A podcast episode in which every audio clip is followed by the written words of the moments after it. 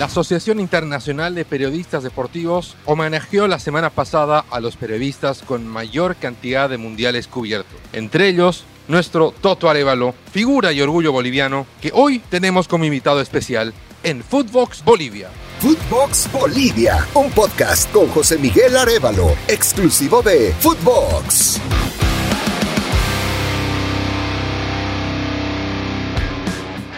La cobertura de una Copa del Mundo es realmente complicada. Tiene muchas exigencias, muchos sacrificios, muchos esfuerzos, pero ya la cobertura de 12 mundiales creo que es algo muy distinto. Toto Arevalo fue reconocido hace algunos días como uno de los periodistas que más Copas del Mundo ha cubierto. Ya estamos en Doha, ya podemos hablar un poco más de lo que ha sido esa y las 11 eh, experiencias anteriores. A ver, ¿cómo, ¿cómo te sientes después de 12 mundiales? Es el pasar el tiempo desde la etapa en que todavía las películas eran el, el, soporte para la televisión, el tiempo en que las comunicaciones eran precarias, no había celular, no había internet. Comenzamos el, el año 1978. An an antes del 78, ya el 74 era la idea estar en el, en el Mundial. Sí. No se dio. Porque no había dinero. La parte económica era determinante y había hecho una promesa, o sea, reunir plata para cada cuatro años ir a los mundiales y cada cuatro años ir a los Juegos Olímpicos. Recién cuando mejoraron los ingresos, en 1977, cuando in, incorporé mi tarea a la televisión, había hecho radio 10 años antes, ahí comenzó este circuito inacabable y espectacular. Comenzamos con los Juegos, con los Mundiales en Argentina 78 y cuatro años más tarde ya estábamos eh, involucrados en la cobertura de los Juegos Olímpicos. Fue una experiencia riquísima. Argentina todavía con cámaras enormes, gigantes, con unos sistemas donde en la Argentina no había televisión color. Uh -huh. Es decir, ya el canal que generaba señal era ATC color, pero los, argentinos vieron en blanco y negro todavía el Mundial. Desde entonces la historia ha cambiado. Y el fútbol también, de un fútbol más pa eh, pausado, parmonioso, lento en muchos casos, a un fútbol dinámico, veloz, trepidante, que es el que hoy estamos viviendo. Del 78, cuando el ejército de periodistas no superábamos los 4.000. 4.000. Máximo. Uh -huh. A los 15.000 que hoy acuden a las coberturas de los mundiales. El tiempo ha cambiado. La, el desarrollo tecnológico ha dado una vuelta absoluta, total, y todo esto lo hemos vivido en carne propia desde el año 78 hasta, hasta hoy en este mundial en Qatar Doha, que es uno de los mundiales más extraños, distintos y únicos en la historia. Vamos a llegar al momento en el que empieza a cambiar todo, porque uno ahora recorre los pasillos del centro de prensa, del IBC, de los estadios y se encuentra realmente con periodistas de, todas las nacionalidades había así por haber. Eh, gente que ha llegado desde la India, es más fácil aquí en Qatar, gente que llega desde China, desde Japón, desde cualquier rincón de Europa, desde todos los rincones de, de, de América, de, desde Canadá hasta Tierra del Fuego, pero antes no era así. No. Me imagino que no, no, no tenía tanta diversidad de nacionalidades. A partir de 1982 y 86, la presencia de africanos, asiáticos, le ha dado un, un vuelco a la participación de ellos en los campeonatos mundiales. Porque ya son actores, son protagonistas, tienen equipos, y no solo periodistas, sino turistas.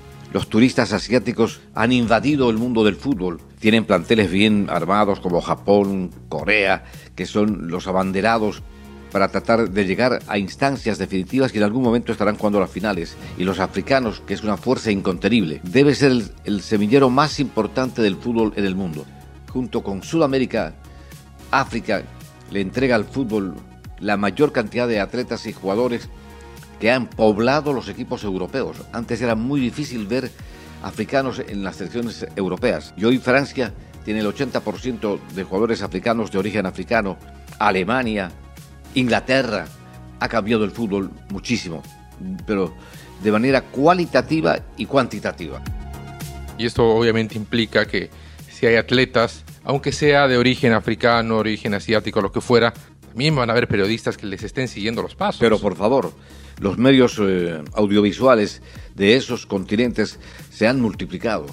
La cantidad de periodistas ha triplicado los registros de cualquier evento mundial y cada vez es más difícil eh, dar apoyo tecnológico a la demanda periodística que necesitan, como en el caso de Qatar y Doha, de unos edificios gigantescos para que puedan entrar todos los periodistas, para que puedan estar todos los periodistas, y de tribunas que antes eran de 2.000 personas a lo sumo en los estadios, hay tribunas hoy en los estadios que por lo menos tienen que tener espacio para unos 7.000, 8.000 periodistas.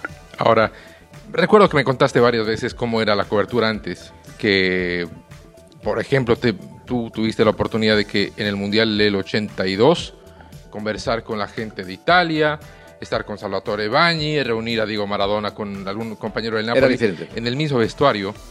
Eh, ya está en el, en el Mundial de 86, siguieron toda la campaña de Argentina. Creo que todo empieza a cambiar en Estados Unidos. Peter Uberot, que fue el hombre que hizo los Juegos Olímpicos el año 84, fue el encargado de organizar el Mundial de Estados Unidos.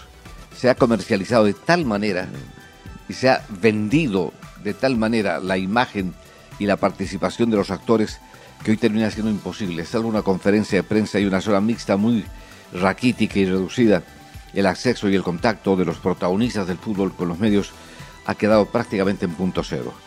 El 78 uno podía ir, hablaba con los jugadores, estaba ahí, eh, hacía entrevistas y le daba un mayor volumen, es decir, el futbolista estaba más cerca de la gente, a través de la radio y de la televisión. El 82 fue fantástico. Yo recuerdo que cuando logró el título mundial Italia, yo estaba compartiendo con el técnico italiano en la puerta del vestuario hablando eh, con su seleccionador, con el hombre que llevó al, título mundial a Italia, estaba conmigo Dinosov, eh, estaban todos. No había, no había tanta restricción, era más participativo, era una comunidad más abierta, periodistas, futbolistas, técnicos. Enzo Bersod eh, atendía muy gentilmente, no habían tantas restricciones, no habían guardaespaldas, no habían jefes de prensa, no habían vedeles que cuidan a los jugadores, que cuidan a las selecciones. El 86, en el Mundial de México, fue igual. Yo entrevisté 10 veces a Maradona, a Valdano, todos los jugadores de Argentina, que era la revelación del campeonato. Hicimos cobertura plena en los vestuarios, junté a Salvatore Bagni con Maradona.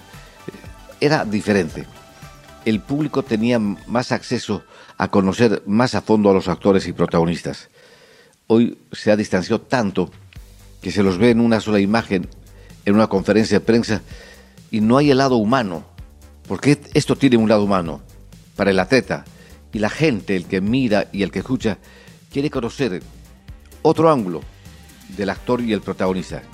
En el 90 todavía se podía hacer algo, si lo hicimos, pero en el 94 fue imposible. Estados Unidos marcó un inicio, un antes y un después en esta historia.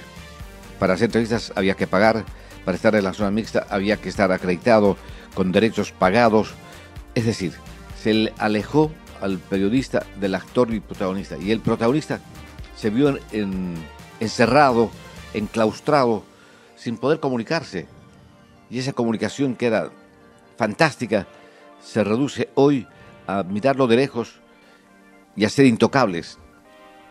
Empezó el fútbol a ser un negocio y muy buen negocio, un negocio lucrativo, lamentablemente. Bueno, ¿qué podemos contarle a la gente de, de este decimosegundo mundial? Si recuerdas de Argentina 78, Qatar 2022. Era inimaginable que Qatar pueda organizar un mundial. Es un país pequeño, chiquito. Tiene a Doha, esta capital, que es todo. Y aquí está todo. Y está todo es el primer mundial al que asisto de los 12 que estoy concurriendo, donde los hinchas, los seguidores están en la misma ciudad, todos. En 25 30 minutos de metro uno llega de estadio a estadio. Y nunca hubo una fiesta masiva con más de 1.200.000 visitantes acudiendo a los estadios, ocupando todos los espacios. Hasta tengo la impresión que los cataríes se quedaron en sus casas porque ya no, había espacio para ellos, después del debut de la selección, que no fue un debut bueno, diferente, totalmente diferente. Todos unidos por el fútbol en un eje, en una ciudad. Todos los estadios en una ciudad. Nunca hubo Fue difí- era difícil y hoy terminaría siendo imposible. Aquellas grandes distancias de viajar en avión de una sede a la otra, en el mejor de los casos, en trenes. Hoy no, no existió más. Uno podía mirar el partido de las 6 de la tarde, terminar el juego a las 8 de la noche y tomar el metro para ir al partido de las 10 de la noche. Infantino lo hace, veía un partido, veía el primer tiempo y en el segundo tiempo estaba en el otro partido. Pero, por favor, porque esto fue posible en Qatar. Hicieron todo. El tiempo de, de invierno para los cataríes es agradable. Es templadito, con 26 grados, 27 grados, que contrastan con los 50 grados que se producen en el verano. Pero pese a eso, los cataríes construyeron estadios ambientados a temperaturas de 21 grados. Es decir, nadie extraña en este momento la diferencia de temperaturas, nadie extraña las incomodidades. Lo hicieron todo. El sistema de metro, que es el que une toda Doha y Qatar, es el más moderno del mundo. Lo terminaron de construir hace cuatro años. Lo construyeron unos españoles con tecnología de altísimo nivel. No hay un solo ser humano que opere los, los metros. Todo está automatizado. Y todo es gratis. Además, Nadie paga nada. O sea, uno puede viajar de un lugar a otro. ah, compensa el, el costo de llegar. Pero, de hecho, los cataríes eh, tienen muchos beneficios. Cero el costo de transporte. La gasolina más barata del mundo. La educación es gratuita, No pagan agua. No pagan luz. no pagan impuestos. no pagan impuestos. Es un oasis. Esto es Qatar y esto es el Mundial. Y contra todo pronóstico están sacando adelante el Mundial. Los jeques, el emir qatarí, él dijo, quiero que mi país se vea en todo el mundo. Si hubiera tenido que pagar por difundir la imagen de su país, habría necesitado fortunas. Y no hubieran tenido ni siquiera un éxito parecido. y la atención de la gente permitió que 2.200 millones de telespectadores en el planeta sepan dónde está Qatar, cómo es Qatar. Pero- Esta burbuja es una burbuja. Eh, Hace algunos días cerró un convenio con el gobierno alemán en el que le van a vender gas por los próximos 11 años. O sea, no solo está el negocio en el fútbol y en, y en la promoción de imagen, sino también se hacen de los otros negocios. es- es un país con un desarrollo tecnológico gracias a la riqueza que tienen. Hoy el mundo sabe que había existido Qatar, que hay Doha, que es su capital, que es un país pequeñito con una tecnología y, un- y una ciudad de, de otro, de otro tiempo, con edificios de los últimos, últimos 40, 50, 60, 70 pisos como nada. Es, es algo increíble que solo viendo y estando uno podría imaginarse lo que era un sueño. Hoy es una realidad. Y ellos querían que esto se viera en el mundo. Y gracias al fútbol se ve en el mundo. Qatar está en el imaginario de miles y millones y millones. Y esto va a provocar un gran despliegue turístico para la gente que quiera venir a este país. Por eso apostaron bien. Y por eso les está yendo bien en el Mundial. Solo el fútbol podría haberlo hecho. Rápido ya para ir cerrando este episodio. Preguntas rápidas, respuestas rápidas. ¿El mundial que más ha disfrutado? México 86. ¿El mundial que menos ha disfrutado? Estados Unidos 94. ¿El mundial que le volvería a gustar a vivir? Vivirlo de nuevo. España 82. Y un mundial que quizás, eh, o alguna sede que le hubiera gustado que se dé y no se haya dado aún. Me gustaría que el Mundial se jugara en Australia. Sería un éxito absoluto. Los Juegos Olímpicos de Sydney fueron la señal de que allí también hay un desarrollo tecnológico fantástico, muchísima gente, y hacer en Sydney y Melbourne, un par de ciudades australianas, puede ser el próximo paso, que es lo único que falta. Se hizo en el África, se hizo en Asia, se hizo en América del Sur, en América del Norte, en Europa, Oriente Medio. en Oriente Medio, y falta Oceanía, falta Australia.